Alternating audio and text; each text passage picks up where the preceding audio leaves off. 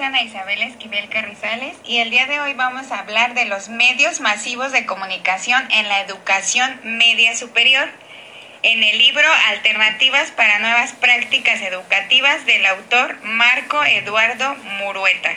Los medios masivos de comunicación incurren más que nunca en la educación de las nuevas generaciones, ya que modelan gustos y tendencias en públicos de todas las edades.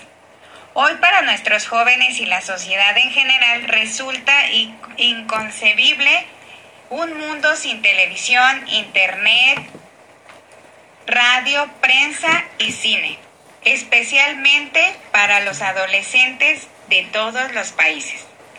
La televisión es un medio de pasatiempo más difundido en la actualidad.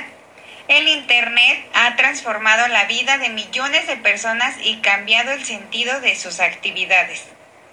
Al ser tan diversificados estos dos medios, se puede ampliar la educación informal que se transmite a través de ellos se deberá, por tanto, aprovechar y utilizar cada vez más estos medios en la escuela sobre las nuevas tecnologías de comunicación ya disponibles y que son innovadoras.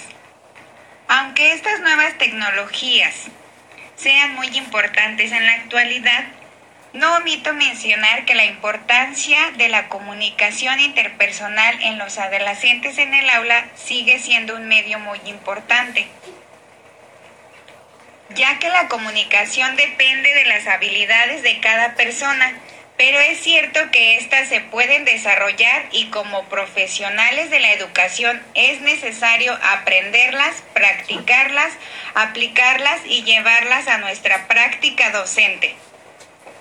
El reto que tienen todos los docentes ante esta situación de los medios masivos de comunicación es desarrollar nuevas competencias profesionales que les ayuden a utilizar las nuevas tecnologías como herramienta valiosa que apoye al proceso enseñanza-aprendizaje.